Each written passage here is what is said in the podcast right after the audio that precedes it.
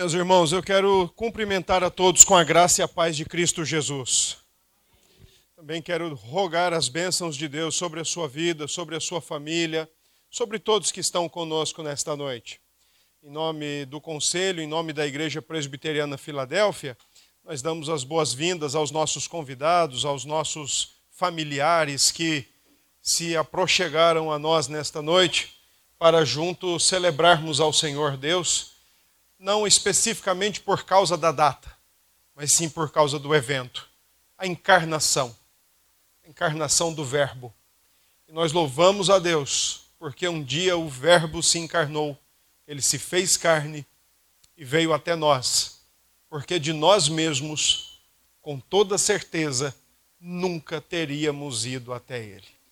Então, louvado seja Deus, que naquele momento oportuno e específico da história, enviou seu Filho para nos resgatar, para nos dar vida, para trazer luz ao nosso entendimento e ao nosso coração. Quero convidá-los a abrirem as Escrituras Sagradas no texto de capítulo 1 do Evangelho de João, primeiro capítulo do Evangelho de João, nós vamos ler do verso 1 ao verso 14. Nós vamos nos utilizar deste texto nesta hora.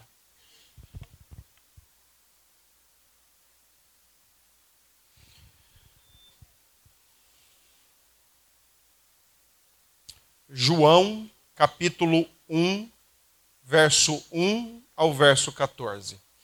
Meus irmãos que estão aí em pé, sem querer constrangê-los de alguma forma, mas tem uma, duas cadeiras aqui vagas, como também tem espaço aqui nos bancos. Se quiserem vir se assentar aqui, aproveitem para não ficarem em pé aí cansando.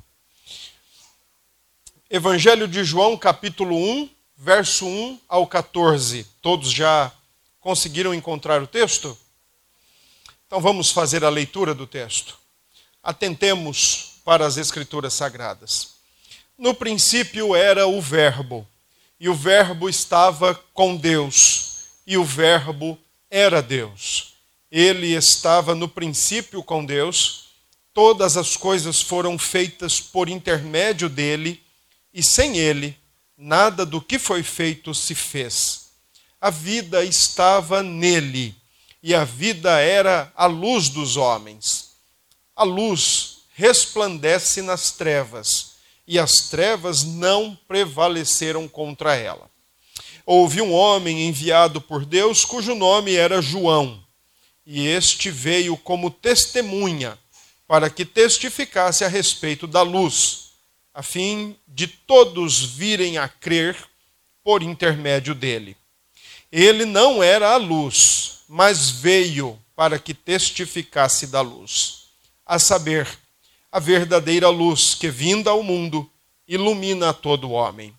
O Verbo estava no mundo, o mundo foi feito por intermédio dele, mas o mundo não o conheceu. Veio para o que era seu e os seus não o receberam, mas a todos quantos o receberam, deu-lhes o poder de serem feitos filhos de Deus, a saber, aos que creem no seu nome, os quais não nasceram do sangue, nem da vontade da carne, nem da vontade do homem, mas de Deus. E o Verbo se fez carne e habitou entre nós, cheio de graça e de verdade. E vimos a sua glória, glória como do unigênito do Pai. Amém. Vamos orar, meus irmãos. Nosso Deus bondoso, nosso Deus bendito, Pai, Filho e Espírito, recebam nosso louvor, nossa adoração nesta noite. Obrigado, Senhor, por cada vida que está conosco aqui neste momento. Todos nós estamos aqui juntos, como um só corpo, um só povo, para celebrar a Ti para celebrar Jesus, o Senhor e Salvador das nossas vidas. Nós queremos ainda orar para que tragas luz ao nosso entendimento nesta hora e nos permita, ó Deus, compreender tua santa palavra e ser conosco para que haja instrução, edificação na tua palavra. Assim é que oramos ao Senhor e oramos em nome de Cristo Jesus. Amém.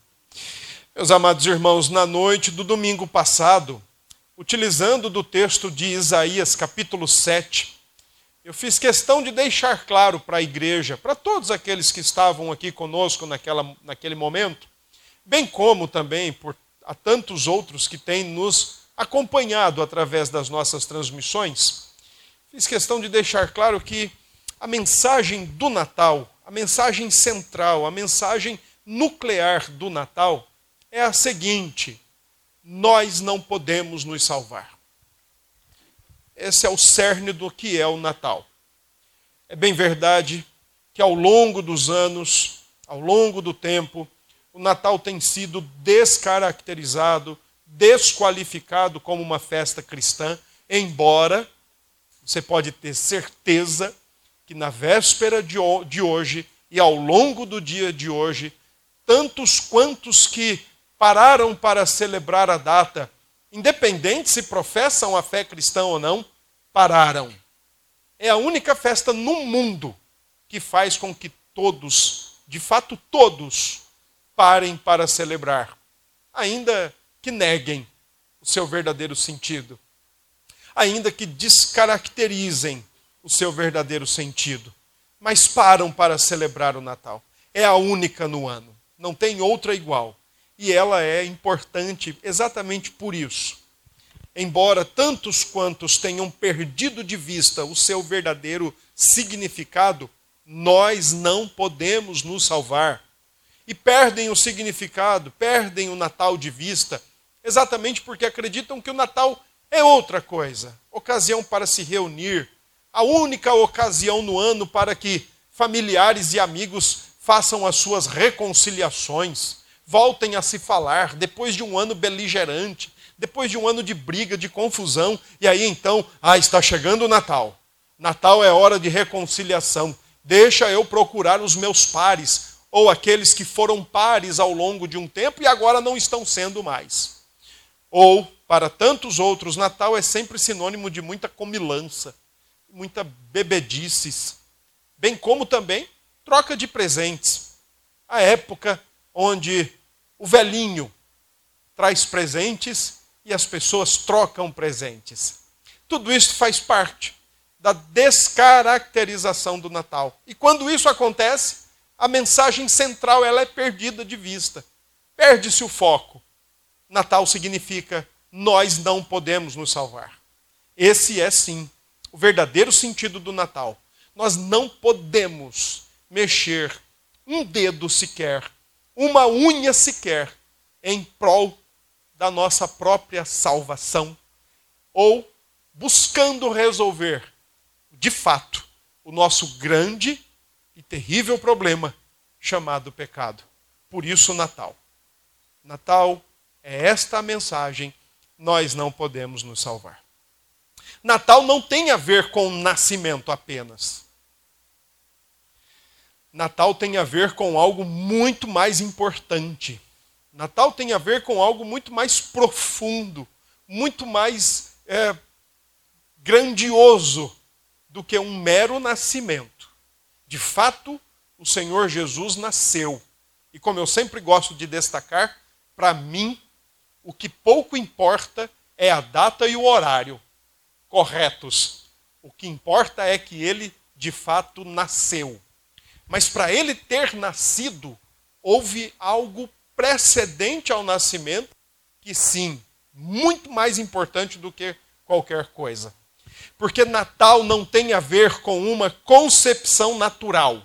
Um homem e uma mulher se entregando um ao outro conjugalmente, e a partir do fruto de um amor relacionado ao homem e à mulher, então é concebido uma criança e após o tempo de gestação ele nasce antes mesmo do nascimento, eis o milagre do Natal a encarnação.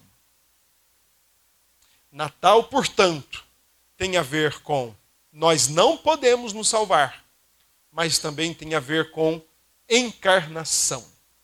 Embora seja mais comum se falar do nascimento do Redentor, gostaríamos, gostaria de pedir a você que a partir de hoje trocasse o seu vocabulário, substituísse essa palavra. Não mais nascimento. Falemos em encarnação, porque a nossa fé, a fé cristã, tem como um dos seus principais pilares exatamente este: a encarnação. O Filho de Deus, que em, dada, em dado momento, quando tudo estava preparado, e inclusive a religião em descrédito, no seu tempo, ele adentrou a história da humanidade. E isto ele fez a partir da encarnação. Então, corrijamos os nossos vocabulários a partir de hoje. Não celebremos apenas o nascimento, celebremos a encarnação e o consequente nascimento do Redentor. O texto que nós acabamos de ler, do apóstolo João, tem exatamente a mesma ideia que nós estamos discutindo com os irmãos. No capítulo 20 apenas, Somente lá no final do evangelho é que João deixa claro qual o objetivo do seu evangelho. Nos versos 30 e 31, ele diz que registrou, capítulo 20 de João, versos 30 e 31. Ele deixa claro que ele registrou determinados sinais, sinais específicos, que só o Messias poderia re realizar, que só o Filho de Deus encarnado poderia realizar bem como também João registra alguns discursos que, de maneira muito particular e certamente apropriada, Jesus usa uma expressão muito conhecida no Antigo Testamento, quando ele diz: Eu sou. Eu sou a ressurreição e a vida, eu sou a videira verdadeira, eu sou o bom pastor. Essa expressão era uma expressão que só Deus tinha usado até então lá no Êxodo, capítulo 3, quando comissionou Moisés para que fosse ao Egito tirar o seu povo do cativeiro daquele país. Moisés quis as credenciais para poder dizer a todos quantos perguntassem. Quando me perguntarem quem me enviou ou por que, que eu estou lá, o que é que eu digo? Diga, eu sou, te enviou. Eu sou. Então, quando Jesus, no Evangelho de João, é registrado os seus discursos usando essa expressão, eu sou, ele está usando uma expressão que lhe é devida, uma expressão que lhe é cabível. Ele é o Deus encarnado. Por isso, ele faz sinais que somente ele poderia fazer. E ele fala com propriedade, discursa com propriedade o que somente ele poderia discursar e afirmar acerca de si mesmo. Mas João tem uma finalidade com o seu evangelho. Ele quer que todos quantos leiam o seu evangelho creiam que Jesus é o Cristo, o Filho do Deus vivo. E assim acontecendo, tenham vida eterna. João, diferente dos outros três evangelhos, os quais possuem destinatários específicos, é considerado que João tem como seus leitores originais um público muito mais abrangente. Não apenas judeus e não apenas gregos, mas ambos. Como o evangelho de João data próximo ao final do primeiro século, então já era perceptível o grande acréscimo de judeus e gentios, ou o grande aglomerado de judeus e gentios à fé cristã. Então João também tem essa ideia. Ele quer alcançar o quanto mais ele puder, tanto de judeus e de gregos. Só que tem um detalhe, por exemplo, se João escrevesse como Mateus escreveu, falando que Jesus é o Messias, para cumprir as escrituras do Antigo Testamento, para cumprir o que foi dito pelo profeta, os gregos talvez leriam aquele texto e não entenderiam muita coisa, porque não fazia parte do seu mundo, não fazia parte das suas compreensões, não fazia parte da sua cosmovisão de vida. não conheciam o Antigo Testamento, não conheciam a terminologia judaica, não conheciam as promessas do Antigo Testamento. Assim, portanto, João, no objetivo de alcançar ambos os públicos, escreve o seu evangelho usando de algumas coisas que, para ambos os públicos, poderiam ser mais fácil a compreensão do evangelho. Dois elementos eu gostaria de destacar, que são, primeiro, o uso que João faz de alguns dualismos.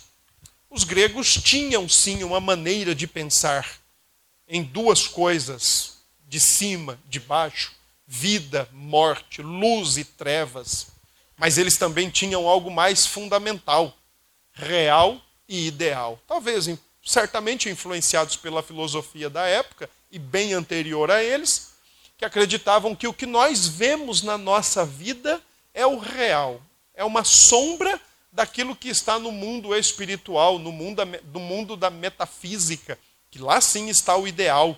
Então o que a gente tem aqui é uma cópia, é uma cópia do perfeito, uma cópia, uma sombra, um garrancho, um rabisco do que se é perfeito. O grego tinha essa maneira de pensar, mas o judeu também tinha uma forma de pensar em dois momentos. O judeu tinha a maneira de pensar da seguinte forma: presente era e era vindoura. Tanto é que para um judeu mesmo é difícil entender que Cristo é o Senhor. Claro que isso é obra e graça do Espírito de Deus, de abrir o seu coração.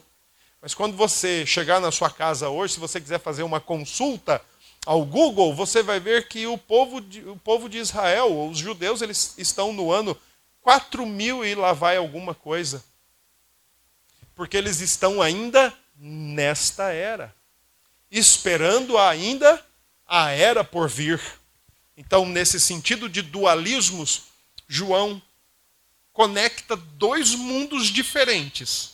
Consegue alcançar gregos quando diz que Jesus entrou na sombra, mas ele veio do mundo ideal, porque ele veio de cima mas ele também consegue conectar com o povo judeu, dizendo: não tem por que esperar uma nova era. O inaugurador da nova era já está entre nós, através dos discursos eu sou. Mas existe uma outra, um outro elemento que João utiliza para dizer para ambos os públicos, gregos e judeus, que Jesus é, de fato, o Filho de Deus, o Verbo encarnado. E é exatamente usando a palavra logos. A palavra logos, ou a, simplesmente a palavra, para um judeu ou para um oriental, ela sempre foi algo muito mais do que um mero som ou uma mera comunicação. Para um judeu, a palavra sempre foi alguma coisa criativa, viva, dinâmica, poderosa, não é à toa, por exemplo, que quando você lê a carta de Tiago, no final do Novo Testamento, você vai ver que Tiago afirma que a língua tem poder para abençoar e amaldiçoar. Não se preocupe, porque Tiago não está falando absolutamente nada sobre a quebra de maldição ou maldição hereditária a partir daquilo que é ensinado na teologia neopentecostal.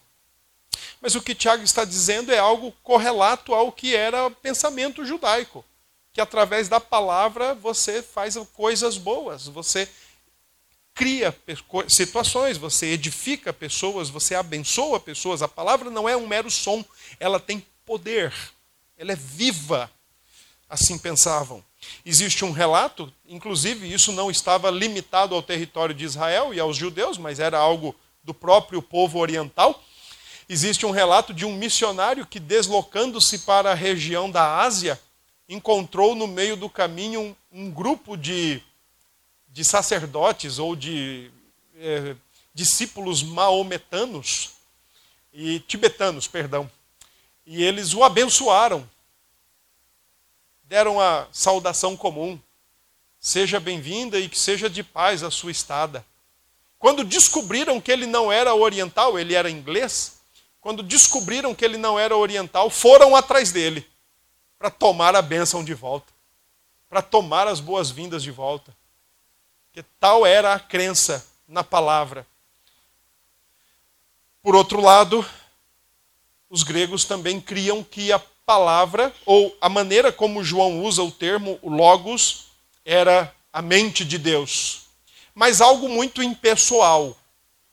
Ao mesmo tempo que capacita os homens a crerem, ela também é impessoal. Não se relaciona com a matéria. Daí, portanto, a ideia filosófica do intermediário que coloca a mão na massa. Porque a mente de Deus pensa e determina, mas o intermediário vai lá e faz o que tem que fazer. Usando esses dois elementos, o dualismo e a, e a ideia de Logos, a ideia da palavra ou da mente divina, João conecta dois povos a um só Senhor, o Senhor Jesus.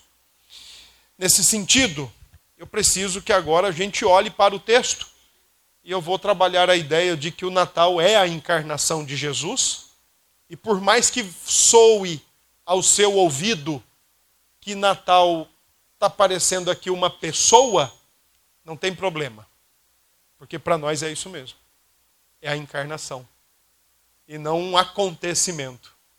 É a encarnação e o nascimento do Redentor.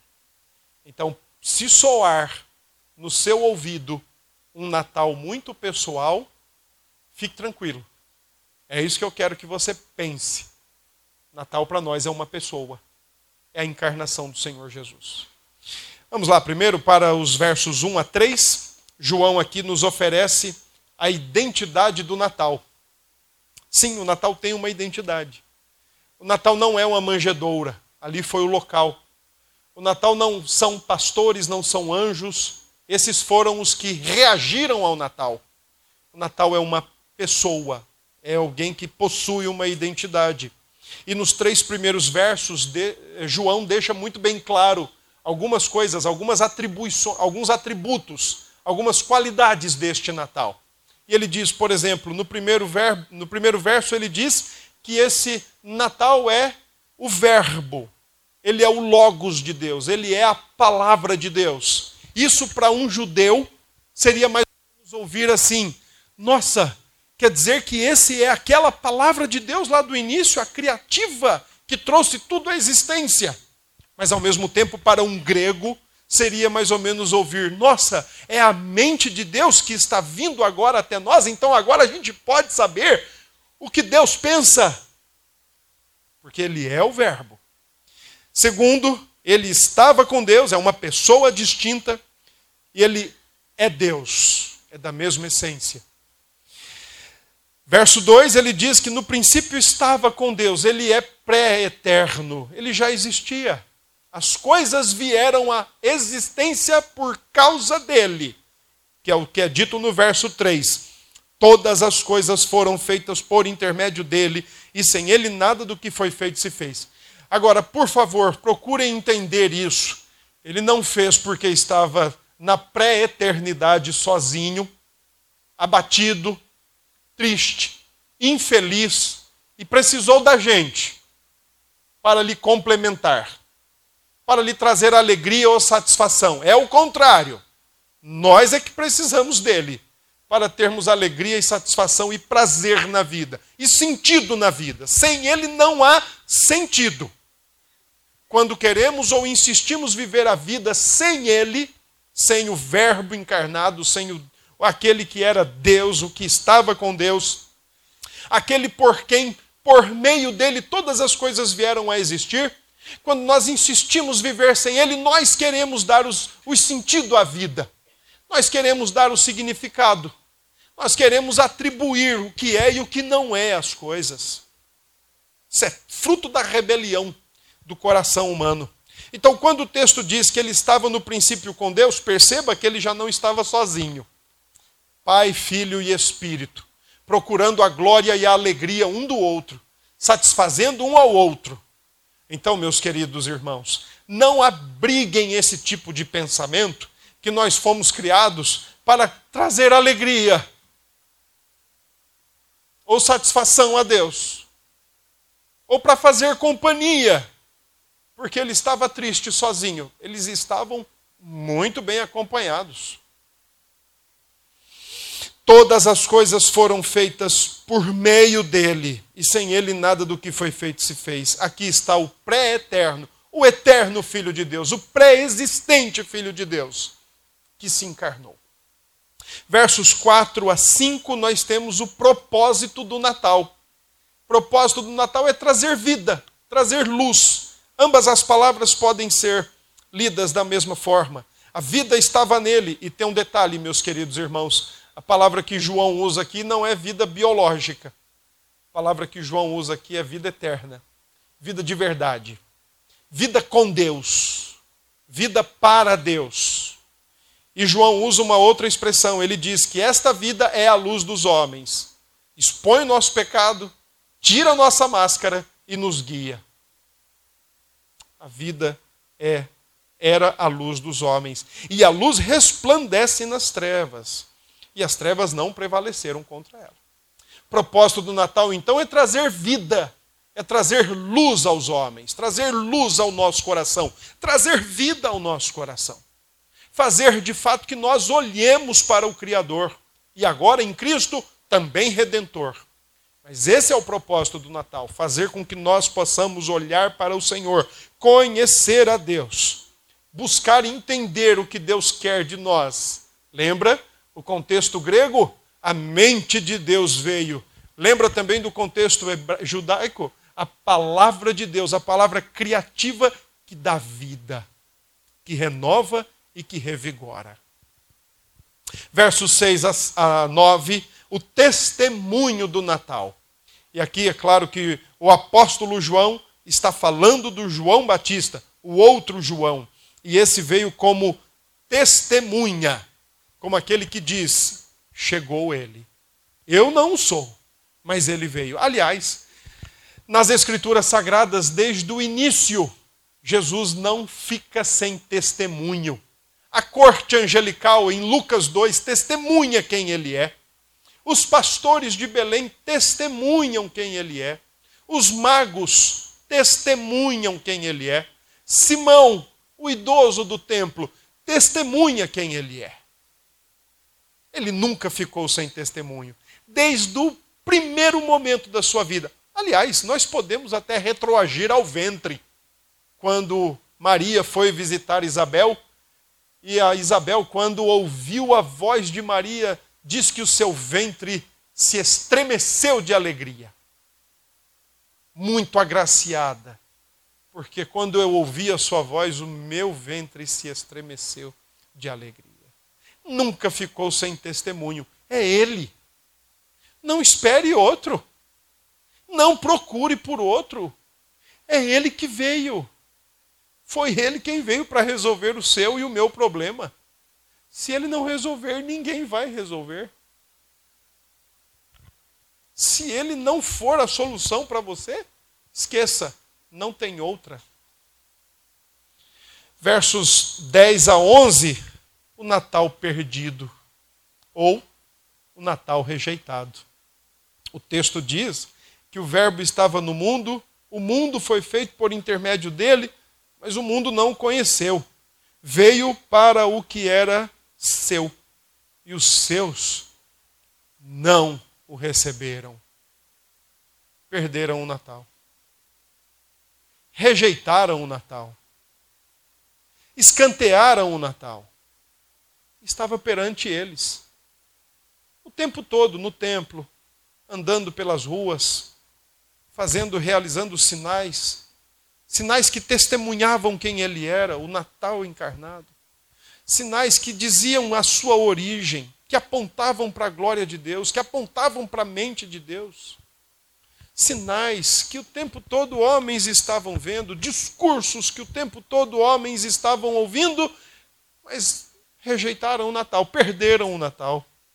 Assim como eu e você talvez perdemos o Natal ontem ou hoje, porque talvez nós pensamos que Natal é só comer e beber e estar junto com a família, ou tempo de reconciliação entre aqueles que brigaram o ano todo.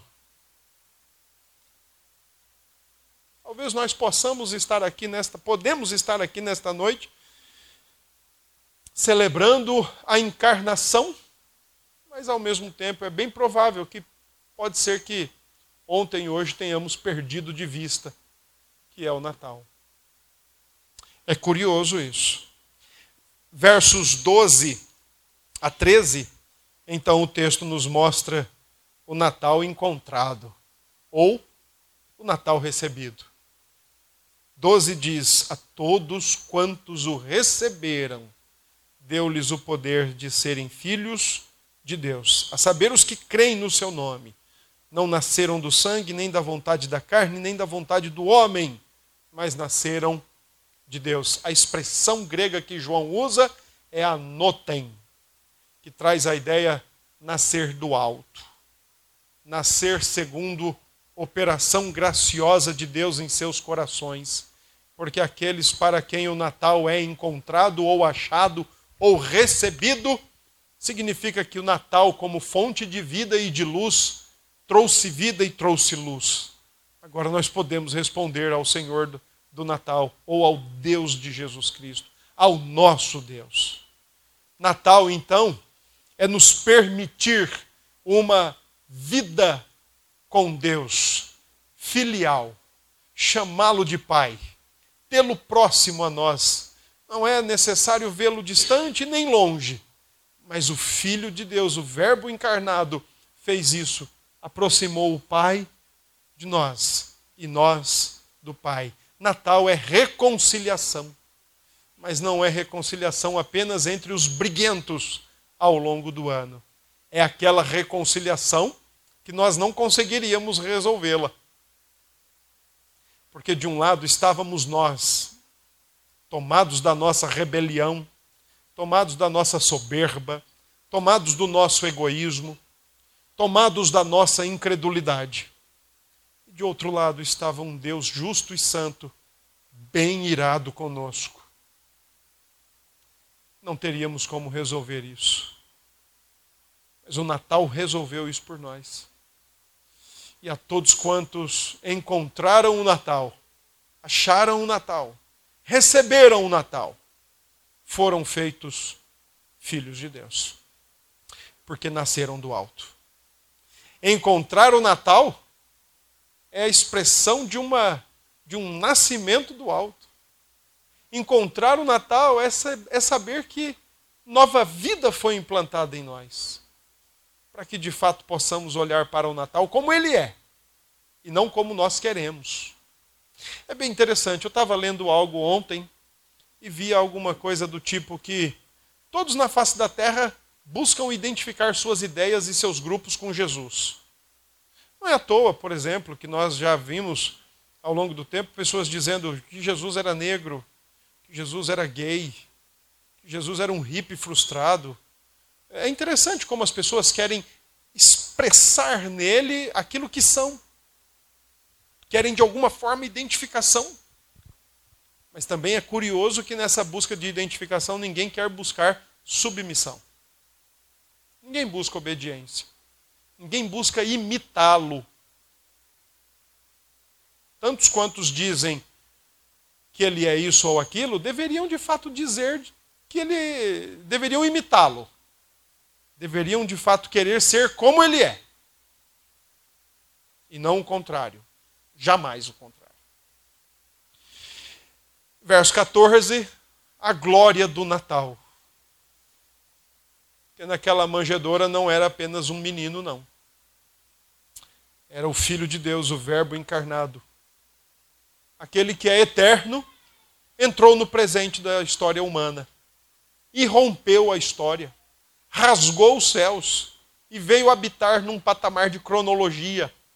Aquele que estava ilimitado e é ilimitado ao tempo e ao espaço, resolveu assumir a forma humana. Quando o texto diz que o Verbo se fez carne e habitou entre nós, não caiamos em nenhuma heresia aqui. Cuidado com isso. Esse também era um propósito de João com o seu evangelho. Refutar algumas heresias do seu tempo, que especialmente tocavam a pessoa do Senhor Jesus sua filiação e a encarnação. Cuidado com isso. Quando o texto diz que o Verbo se fez carne, ele não deixou de ser Deus. não diminuiu a sua divindade. Pelo contrário, ele continuou sendo perfeitamente Deus. Mas agora ele assume sobre si uma natureza humana. Ele assume a humanidade. O nosso redentor, o nosso Senhor é Deus e homem. Naquela manjedoura, Deus e homem. Concílio histórico do século IV usou uma expressão para se relacionar, para se dirigir a Maria, a mãe do Redentor, dizendo que ela era Teotokos. Essa é uma expressão que sempre gerou muita polêmica, que a expressão Teotokos significa mãe de Deus. E, e num sentido até meio debatido, a ideia é que ela, ela gerou Deus no seu ventre? É óbvio que não. Mas ela carregou. Porque a encarnação foi exatamente isso. O Filho de Deus, o Criador, vindo habitar no ventre de uma criatura. O Santo no ventre de uma pecadora. O Eterno, agora dentro do ventre de uma criatura limitada ao tempo e ao espaço. Ele assumiu a forma de servo, ele assumiu a forma humana. E o grego, ouvindo isso, diria: Nossa, então quer dizer que algo do mundo ideal veio para o real?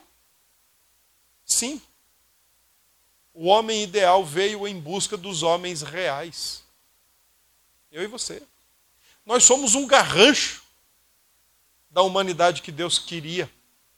E em Cristo nós somos refeitos houve um autor que ele sempre dizia: Nós não devemos dizer jamais que Jesus foi homem como nós. Pelo contrário, nós deveríamos dizer que nós não fomos homens como ele. Porque ser humano, no sentido pleno da palavra, é viver para a glória de Deus e sem pecado. Nós somos um borrão. Aquela música lá, que dizia lá que quando te desenhou estava namorando?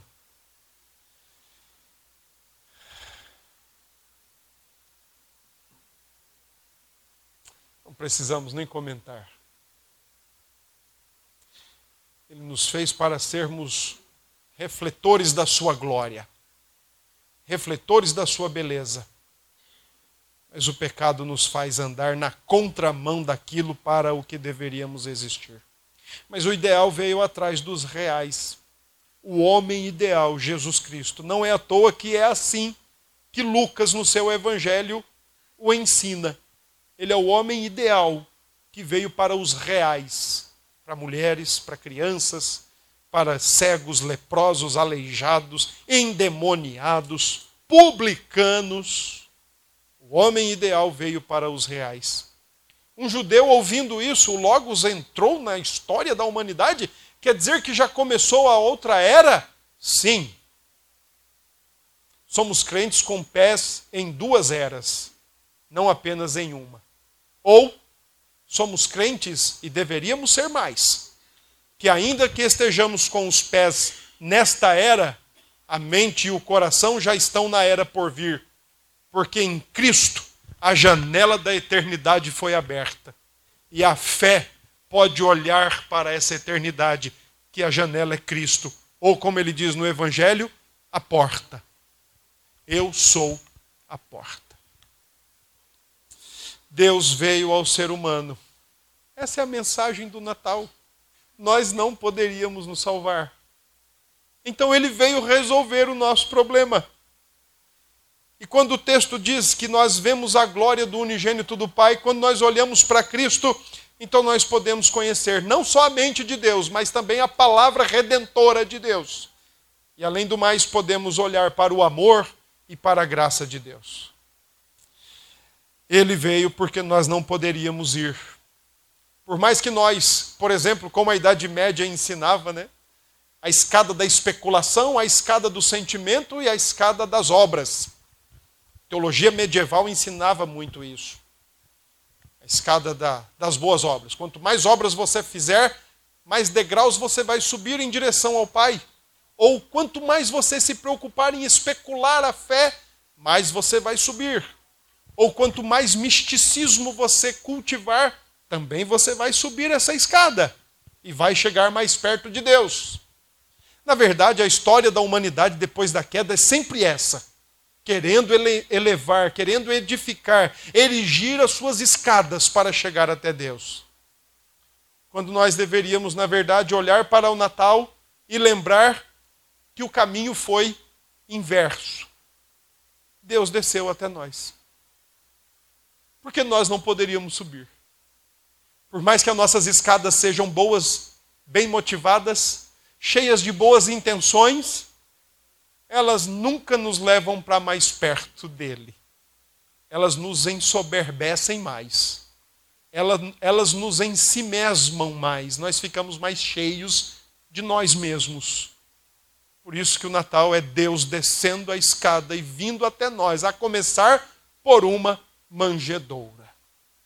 Ele veio até nós. Porque não poderíamos nos salvar. Há um tempo atrás, eu quero concluir. Há um tempo atrás, eu estava assistindo um filme. Um filme desses de heróis. E é a história de um homem, fruto do amor entre uma rainha de Atlantis e um pescador do mundo dos homens. Então, essa rainha saiu de lá do fundo do mar e se encontrou com esse pescador, se apaixonaram, tiveram um filho. E depois, ao desenrolar do filme, vai acontecer uma. Está tá havendo uma tramóia, está havendo lá um, um, um, um, jogada, uma jogada política. Eu sei que vocês não estão acostumados com isso. Então fica difícil de imaginar né, esses joguetes políticos. Mas o que está acontecendo lá no filme é mais ou menos isso. E aí então o reino do mar quer invadir e destruir o reino da terra dos homens. E aí quem é que aparece para salvar todo mundo? Aquele que foi fruto do amor entre uma rainha do mar, que não era aquela do dia 8 de dezembro, e entre um pescador. E entre um pescador.